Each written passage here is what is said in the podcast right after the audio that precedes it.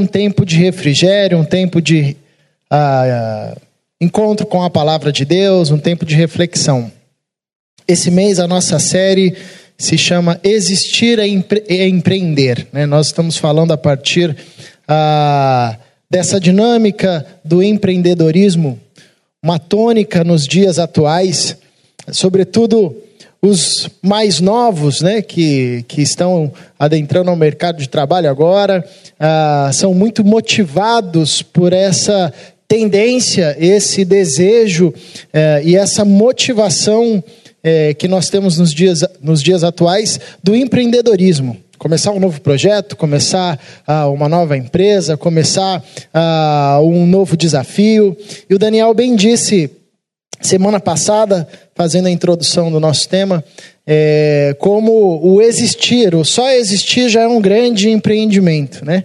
Nós a todo instante somos, a partir da nossa vivência, das nossas vivências, dos nossos começos e recomeços, somos chamados a empreendermos algo novo ou abraçar um novo desafio, a construir e reconstruir, enfim, a existência é o nosso maior empreendimento, né? A todo instante nós estamos eh, empreendendo na nossa existência.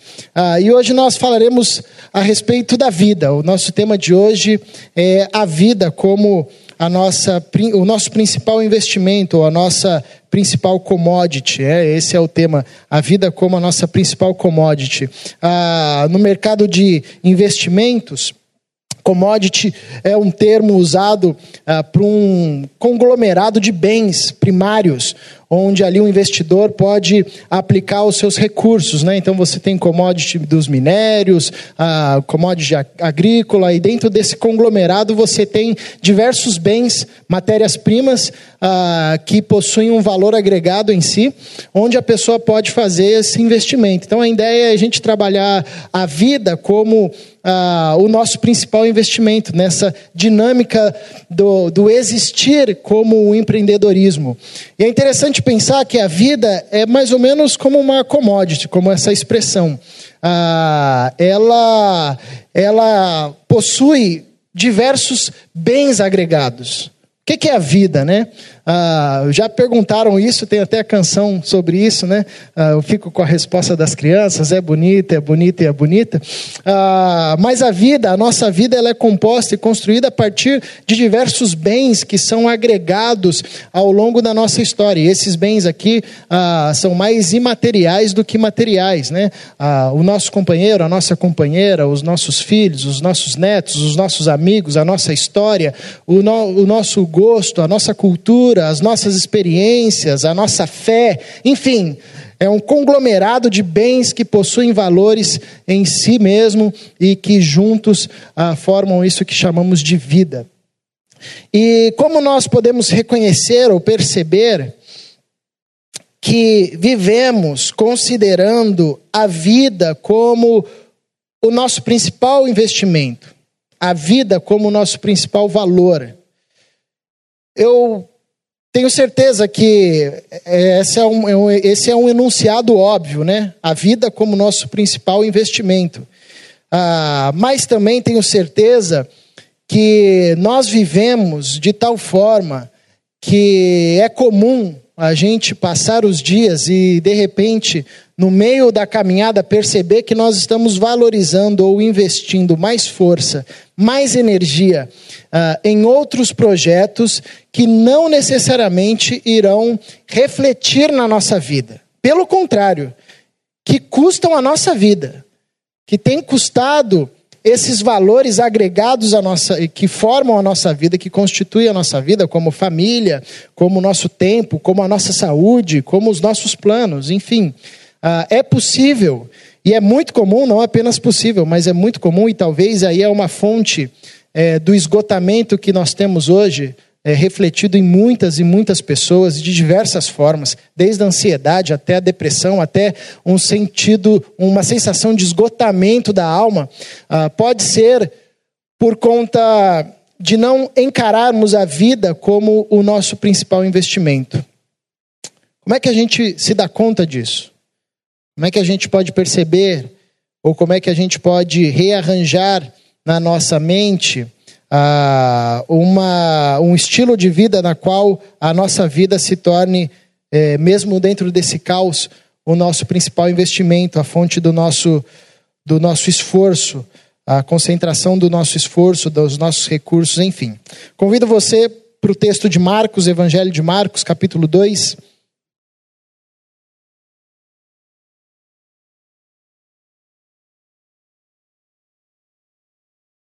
Marcos capítulo 2, a partir do verso 27.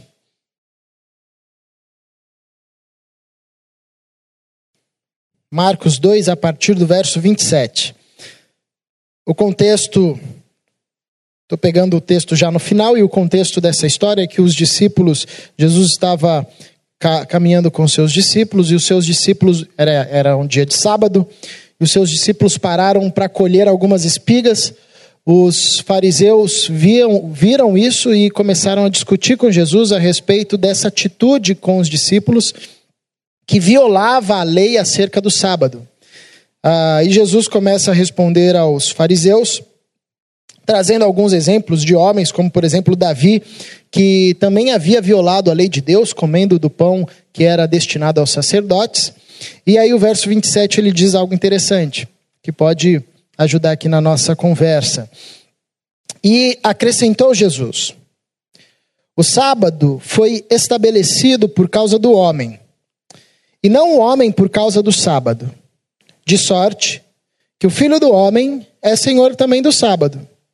Continua aí no capítulo 3, verso 1. De novo entrou Jesus na sinagoga e estava ali um homem que tinha ressequida uma das mãos. E estavam observando a Jesus para ver se o curaria em dia de sábado, a fim de o acusarem. E disse Jesus ao homem da mão ressequida: Vem para o meio. Então lhes perguntou: É lícito nos sábados fazer o bem ou fazer o mal? Salvar a vida ou tirá-la? Mas eles ficaram em silêncio. Olhando-os ao redor, indignado e condoído com a dureza do seu coração, Jesus disse ao homem: Estende a mão. Estendeu-a e a mão lhe foi restaurada. Retirando-se os fariseus, conspiravam logo com os herodianos contra ele em como lhe tirariam a vida. Vamos orar mais uma vez? Deus, obrigado por tudo que já vivenciamos no dia de hoje, pelo que experimentamos aqui, nessa casa de oração. Obrigado por cada irmão e irmã que aqui está. Continue a nos falar através da tua palavra que nos seja alimento e que nos fortaleça. Em Cristo Jesus é o desejo do nosso coração. Amém. A Bíblia, sobretudo no Antigo Testamento, para o povo judeu, duas coisas eram importantíssimas e essenciais ao longo da caminhada: a lei e a vida, ou a vida e a lei. Essas duas verdades, esses dois ah, presentes de Deus eram essenciais na caminhada judaica. A lei dada por Deus tinha um objetivo primário que Paulo vai nos ajudar a entender, que era conduzir o povo ah, desde Abraão até Jesus Cristo conduzir o povo, proteger o povo. Se o povo cumprisse o que estava na lei, o povo ah, seria abençoado por Deus, comeria o melhor dessa terra, o povo seria guardado por Deus, o povo construiria um tipo de sociedade onde haveria um respeito profundo entre um e outro. Ah, o, o povo, a partir da lei, construiria um ambiente onde a vida seria preservada a vida seria preservada. E porque a vida era um elemento ah, muito sério ao povo de Deus, considerado uma dádiva de Deus, Deus concede a lei para o povo para que a lei protegesse a vida, protegesse a vida ah, do povo de Deus e de quem adentrasse no meio desse povo, mesmo sendo estrangeiro, também usufruir, é, aproveitaria dos, dos privilégios e das dádivas da lei que Deus havia dado e concedido ao seu povo. A vida era tão séria para o povo de Deus que, por exemplo, as restrições com respeito à alimentação e ao uso do sangue na alimentação ah, adivinham daí. Do fato da vida estar no sangue, por essa razão ah, o judeu não podia se impurificar com sangue, porque ali era a vida ah, na sua essência. A vida era tão importante para o povo judeu que qualquer um que tirasse a vida do outro ah, incorreria no julgamento de perder a sua própria vida também. Ah, então a lei dada por Deus, dentre tantos objetivos, tinha um grande objetivo de proteger a vida. A matemática era simples. Se o povo seguisse a lei de Deus, dada por Moisés e construída ao longo da caminhada do povo, se o povo seguisse a lei de Deus, eles, além de serem abençoados por Deus, criariam um ambiente tal onde a vida seria preservada e seria ah, uma espécie de uma vivência com grande qualidade. Se o povo desobedecesse a lei de Deus, descumprisse a lei de Deus, o ambiente seria um ambiente hostil à vida. Seria um ambiente onde a vida ah, seria inviabilizada nas suas mais, das suas mais diversas formas. Pois bem, a gente conhece a história do povo de Israel viveu desobedecendo a lei. Ora obedecia, ora desobedecia, mas mais desobedecia do que obedecia. E o que aconteceu? O juízo de Deus foi atraído sobre o povo, o povo foi levado por cativeiro, muita gente morreu, a vida foi inviabilizada, a vida perdeu a sua beleza, até ao ponto ah, de alguns salmos descreverem a tristeza e a angústia que se acometeu no coração daqueles homens. Depois, quando o povo volta do cativeiro da Babilônia, começa um novo movimento em Israel, que era um movimento de zelar a lei, de guardar a lei a todo custo, porque o povo não queria mais ser levado para o cativeiro. Então começou-se a formar um grupo de estudiosos da lei que a gente vai encontrar no Novo Testamento como os fariseus. Porque é uma coisa muito curiosa. Você lê o Antigo Testamento, não, não aparece nenhuma palavra fariseu. Esses caras não estavam lá, eles não aparecem lá. Aí você começa a ler Mateus, de repente você encontra um monte de fariseu. Onde esses caras, de onde esses caras saíram? Esses caras saíram do período pós-exílico, quando o povo volta da Babilônia ah, e começa a reconstruir os muros de, Jerusalém, o templo de Jerusalém, enfim. Ah, começam a surgir líderes no meio do povo que zelavam e guardavam pela interpretação da lei e pela execução da lei.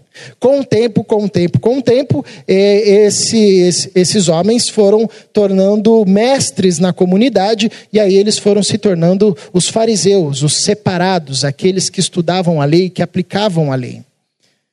E uma coisa era importantíssima para um fariseu: a lei deveria ser vivida a todo custo. Então, se antes a lei e a vida eram elementos importantíssimos na comunidade judaica, principalmente a vida uh, e depois a lei, agora, a partir dos fariseus, a lei começa a ganhar uh, um destaque maior do que a vida.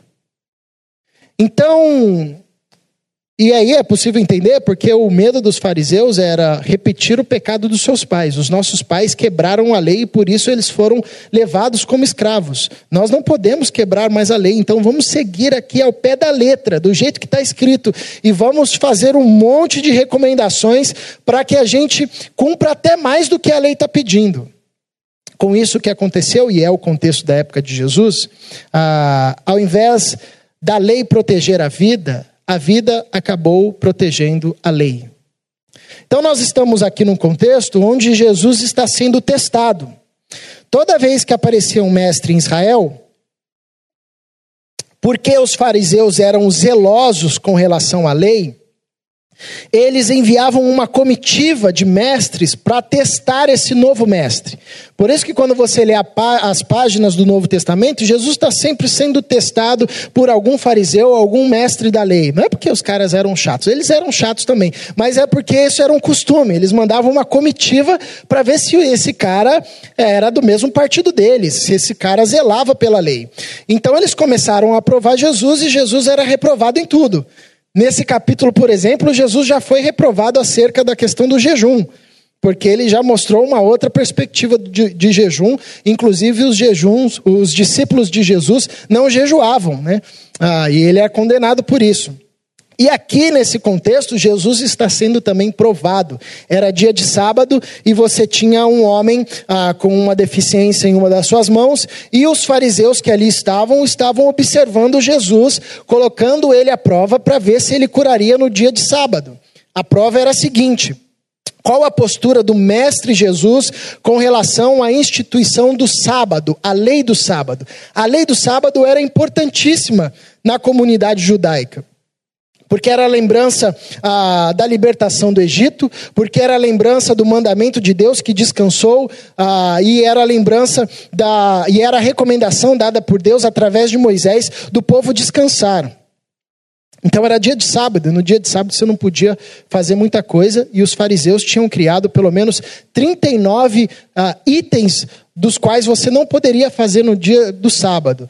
Ah, e nesses itens você tinha o número de sacolas que você podia carregar no dia de sábado e até mesmo a quilometragem que você tinha ou você poderia andar. Isso é tão sério na comunidade judaica que até hoje, entre os judeus ortodoxos, ah, eles, eles levam isso a sério. Uma vez eu conversei com um professor que tinha ido viajar para Israel e ele ficou num hotel e no dia de sábado tinha um elevador que ele parava em todos os andares. O elevador parava em todos os andares, porque, como era dia de sábado, ah, era consider... até o apertar o botão do elevador era considerado um trabalho que não poderia ser feito. Então, se você ah, morasse no último andar, você ia ficar esperando um bom tempo, tá? Então, já fica ligado se um dia você for para Israel, pegue andar, é, ah, apartamentos, hotéis de andares baixos, tá bom? Ah, então, isso era muito sério para a comunidade judaica muito sério para a comunidade judaica e Jesus está sendo provado nisso. Ah, os, os, fariseus estavam ali observando e Jesus ele, ele ensina nesse texto, ou ele reensina nesse texto, o que nunca deveria ser esquecido pelo povo, ah, pelo seu povo e pelos fariseus e por nós e por ninguém, em qualquer momento da, da história. É que a vida vale mais e que a lei ela está para proteger a vida e não a vida para proteger a lei. É isso que Jesus diz, ensina quando ele afirma ah, o sábado foi estabelecido por causa do homem e não o homem por causa do sábado. E está aqui um problema nosso a todo instante. Nós não sabemos nos relacionar com a criação de Deus, ah, com tudo que Ele criou e tudo que advém da criação e por que, que nós não sabemos nos relacionar com a criação de Deus? Porque Deus cria tudo para o benefício do homem. Foi assim que foi dito no jardim. Eu criei todas as flores, as plantas, os animais, a relva, tudo que tem aqui é para benefício para vocês, é para mantimento para vocês, é para servirem a vocês. Mas só que com o passar da história, a nossa relação com tudo que criamos ah, se torna uma relação que, ao invés de promover a vida, destrói a vida. Ao invés de promover um ambiente ah, onde é, inspire a qualidade de vida, acaba criando um ambiente que inspira a destruição da vida. Então é com, com tudo que nós nos relacionamos, nós temos é, essa tristeza, essa experiência triste de converter algo que era para produzir vida em algo que acaba é, destruindo a vida. E isso acontece, inclusive, e aconteceu inclusive com ah, um item da Bíblia, né, com um, uma recomendação, um conselho de Deus acerca do sábado. Ou seja, se até mesmo naquilo que é santo, naquilo que é sagrado, nós podemos perverter essa relação, ou seja, Deus deu o sábado para que ah, o sábado servisse o homem, e essa relação foi ao longo da história se pervertendo de tal forma que o homem acabou eh, servindo ao sábado, servindo à lei, ah, quanto mais em outras instâncias da vida. Quanto mais em outras instâncias da vida. E quais são os sinais ou sintomas que revelam para nós que nós estamos vivendo numa relação deturpada com aquilo que era para ser uma dádiva, mas agora tem se tornado um instrumento de escravidão, ou um instrumento de opressão, ou um instrumento que gera morte, não vida. O versículo 5 tem uma frase, um, uma observação de Jesus ao coração dos fariseus interessantíssimo e diz: Jesus olhando ao redor, indignado e conduído com a dureza do seu coração, disse ao homem: estende a mão. Jesus observa que o coração daqueles homens que guardavam a lei acima de tudo, com o objetivo de não desobedecer a Deus, o coração desses homens estava duro, estava insensível à vida ou à falta de vida no próximo. Ou seja, esses homens guardavam tanto a lei e queriam tanto agradar a Deus, ah, desejavam tanto não descumprir a lei, que eles esqueceram que o que agrada a Deus não é a observância cega da lei, mas é a proteção máxima da vida.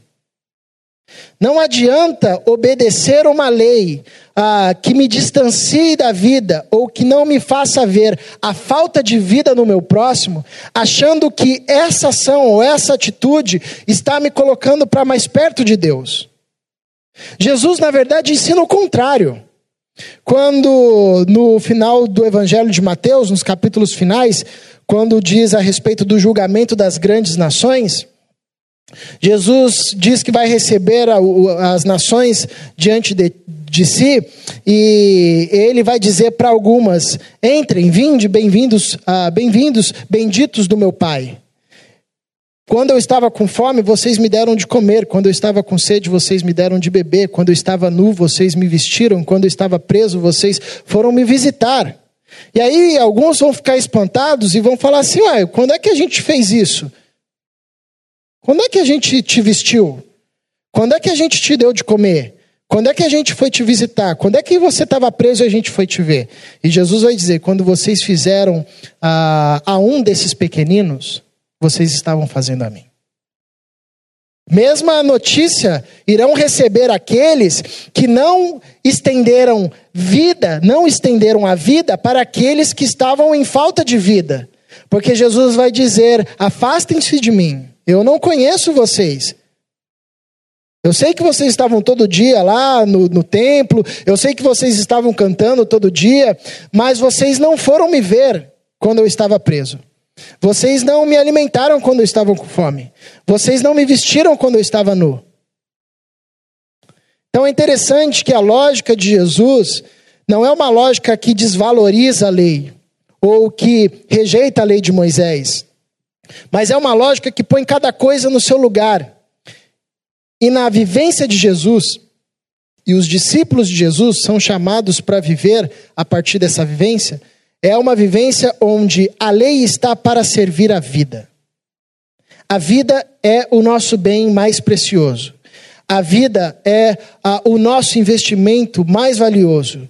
Por isso, toda vez que nós estamos colocando em risco a vida, quer seja a nossa, quer seja a do próximo, nós estamos atentando contra Deus, contra o Cristo, mesmo e até mesmo usando a lei de Deus para fazer isso.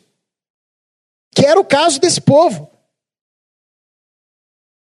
Eles estavam usando a lei de Deus para se aproximar mais de Deus. Porém, essa utilização e essa leitura da lei não gerava vida, antes gerava morte, a tal ponto que Jesus tem que fazer uma pergunta para esses caras, um tanto óbvia e um tanto besta. O que, que é correto fazer no, fazer no sábado? O bem ou o mal? Ora, o bem. O bem se faz em todo o tempo. A gente poderia imaginar que essa é uma resposta óbvia. Mas não para esses caras. Mas não para gente que coloca a vida ah, em segundo plano mas não para gente que coloca qualquer outra coisa, seja, perspectiva, seja da perspectiva religiosa, econômica, material, imaterial, enfim, acima da vida. Essas pessoas vivem de tal forma que têm o coração endurecido. e não conseguem perceber a falta de vida no próximo, a falta de vida em si? E por isso vão vivendo em um sistema que vai cada vez tomando mais a vida e não produzindo mais a vida. É interessante que esse texto fala tanto de vida, ah, e você tem dois arquétipos aqui: Jesus, que é aquele que promove a vida a despeito de qualquer outra coisa, seja da lei de Deus, seja da economia humana, seja da política humana, seja do prazer humano, na lógica de Jesus, a vida tem que sobressair, a vida tem que ser guardada, a vida tem que ser preservada. E você tem um outro arquétipo, que são aqueles que colocam qualquer outra coisa, a lei de Deus, a economia, a política, os prazeres, os desejos, os ímpetos, enfim, acima da vida, que são os fariseus. Na, na perspectiva, no padrão de Jesus, nós aprendemos que vale tudo, até mesmo a ser tido como um herege. Porque Jesus podia curar no outro dia, né? Podia falar assim pro cara, ó, volta aqui amanhã, a gente se encontra nesse mesmo horário, eu curo você. Ou nem falar nada, ia para casa e depois Jesus falava, Senhor, pai, cura aquele cara lá de ontem, cura hoje. Ou curar no dia anterior. Jesus assume a responsabilidade ah, do escândalo tomado de saber que ao curar ele seria perseguido, para ensinar que a vida vale mais. Enquanto o outro padrão que não valoriza a vida, valoriza qualquer outra coisa a respeito da vida, ao invés de, se, ao invés de comemorar a vida que foi dada a esse sujeito ah, que não tinha a plenitude dos seus movimentos das mãos, eles se retiram indignados e conspiram como eles poderiam tirar a vida do Cristo. Então, olha que interessante esse movimento. Há na nossa humanidade gente que não tem compromisso com a vida. Há na nossa humanidade, e talvez isso também perpasse ah, em nós também, Momentos onde nós seremos tentados a não termos compromisso com a vida, a colocar qualquer outra coisa acima da nossa vida. Como, por exemplo, atingir, Daniel falou semana passada, um patamar de sucesso, mesmo que isso custe a gente pisar na cabeça de todo mundo. Atingir um patamar de prosperidade, mesmo que isso custe perder a nossa família. Atingir um determinado padrão de vida ou alcançar prazeres na vida, mesmo que isso gere destruição da nossa saúde física, emocional. Toda vez que nós nos movimentamos nessas perspectivas e colocamos qualquer outra coisa acima da vida, e a partir disso ah, começamos a viver de tal forma que a nossa vida e os bens que compõem a nossa vida vão sendo prejudicados, nós estamos nos assemelhando a esse grupo dos fariseus. Só que eles tinham uma perspectiva religiosa. Mas essa perspectiva religiosa pode ser trocada por qualquer outra perspectiva. É gente que se mata pelo dinheiro, é gente que se mata pelo sucesso, é gente que se mata se isolando, é gente que se mata pelo prazer, é gente que se mata pelo sexo, pela violência, pelo orgulho. É tanta gente que se destrói e destrói a vida e os bens que compõem a sua vida por qualquer outra coisa, por causa de um paradigma de vida ah, que parte do mesmo pressuposto dos fariseus. Qual é o convite de Jesus? Ou qual o convite que temos a partir da pessoa de Jesus nesse texto? é vivenciarmos, pedirmos para Deus colocar no nosso coração esse tipo de compromisso, que é o compromisso de Jesus, que é compreender que a lei existe para servir a vida, que qualquer coisa que existe na criação, que qualquer coisa que for criada pelos homens, ela tem um único objetivo: servir a vida que a economia que a gente tem tem um único objetivo: servir a vida. Que a política que a gente tem tem um único objetivo: servir a vida. Que a família onde nós vivemos tem um único objetivo: servir a vida. Que a comunidade que nós temos, que a fé que nós temos, tem um único objetivo: servir a vida e promover a vida. E quando nós caminhamos ah, nesse compasso e nesse passo de Jesus, nós começamos, nós começamos a perceber onde não há vida e onde existem outros valores que estão sobrepondo a vida. E aí nós começamos a agir como Jesus. Chamamos esse homem, essa mulher, esses homens, essas mulheres, crianças, adolescentes que estão com a mão ressequida, seja ela o que representar na vida dessas pessoas, vamos, vem para cá. Vou partilhar da vida que eu ganhei. Eu vou dar da vida que eu tenho ah, para você, para que você também viva essa vida. Agora, quando nós não caminhamos nesse compasso e quando nós começamos a perder de vista a vida como nosso principal investimento, nós temos grandes, grandes chances de andarmos ah, no caminho que andaram os fariseus. E aí o nosso coração vai ficando duro, e o nosso coração vai ficando insensível. E a falta de vida no outro não gera mais em nós indignação. E aí nós nos tornamos como aqueles homens da parábola do bom samaritano, que vê um moço caído e passa ao largo, que vê a falta de vida em qualquer das suas instâncias e não consegue se perceber como um agente de vida para levar vida àquele que tem falta de vida. Isso revela ou deveria revelar para nós que nós estamos vivendo de tal forma que não estamos valorizando a vida como nosso principal investimento. Como Jesus nos convida a viver.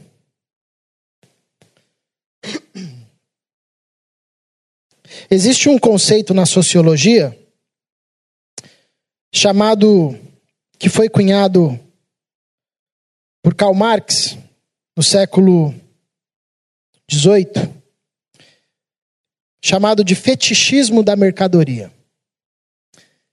E olha que interessante, o Karl Marx ele dizia que a mercadoria, qualquer que seja, ela exerce um fascínio sobre os homens.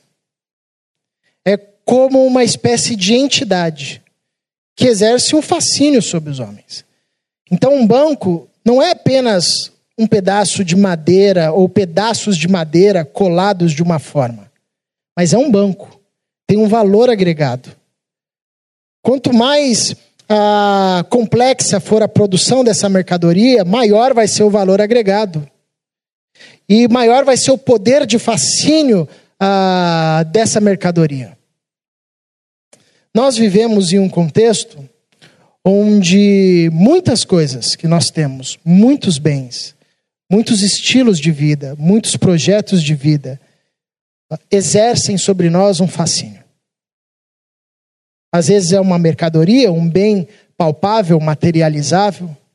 Às vezes é uma ideia ah, que não é materializável, mas exerce sobre nós um fascínio, ela é convidativa.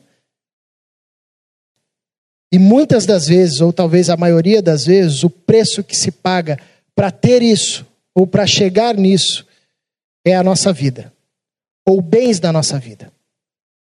Então são sensações de prazeres que custam o nosso casamento. São realizações profissionais que custam o tempo com os nossos filhos. São lugares de destaque, ou conquistas, ou prazeres que custam a nossa integridade emocional, física, espiritual. A todo tempo, a todo instante, desde que o mundo é mundo, ou desde que caímos no mundo, há uma força maligna fazendo com que a gente não viva a vida da forma que ela deve ser vivida. E Jesus nos ensina que a forma como a vida deve ser vivida é uma forma onde tudo o que há tem um sentido de proteger a vida. A lei serve para proteger a vida. O sábado foi feito para o homem, não o homem feito para o sábado. Convido você a ter um tempo de oração.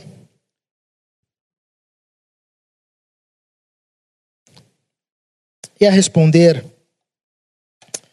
com as suas palavras a forma como essa reflexão ecoa em você. Talvez ela denuncie aspectos de negligência na sua vivência, onde ideias, objetos, coisas, desejos estão custando muito caro.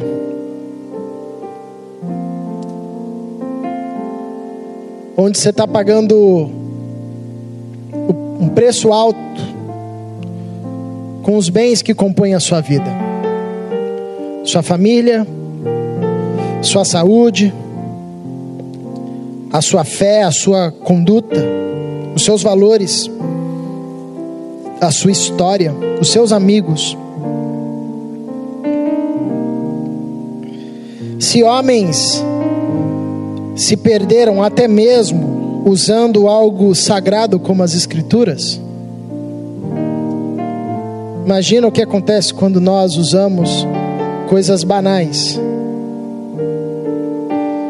e colocamos essas coisas, esses estilos de vida, esse, esses desejos como primários e fazemos da vida um instrumento de serviço.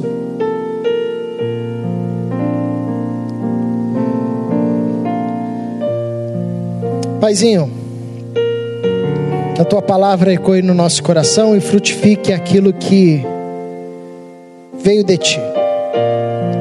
No que foi cantado, no que foi orado, no que foi dito, no que foi e no que será conversado que floresça em nós aquilo que vier do teu Santo Espírito.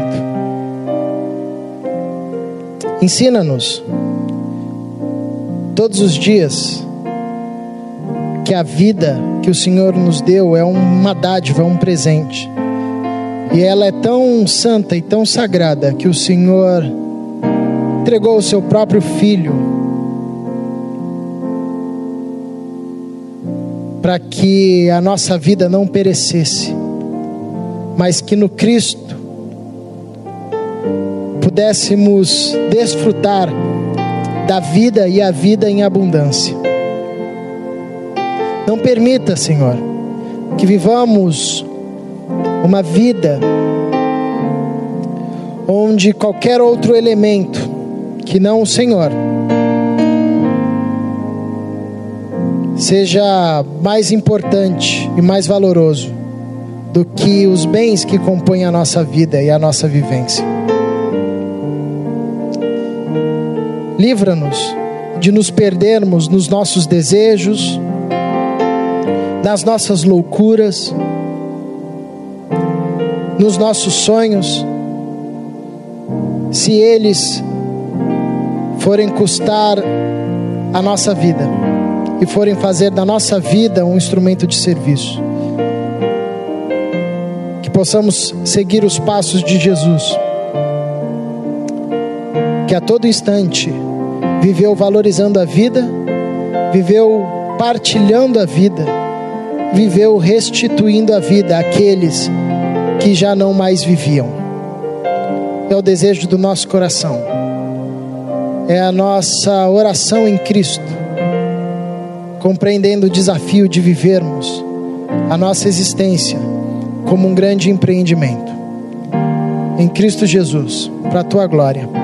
Amém.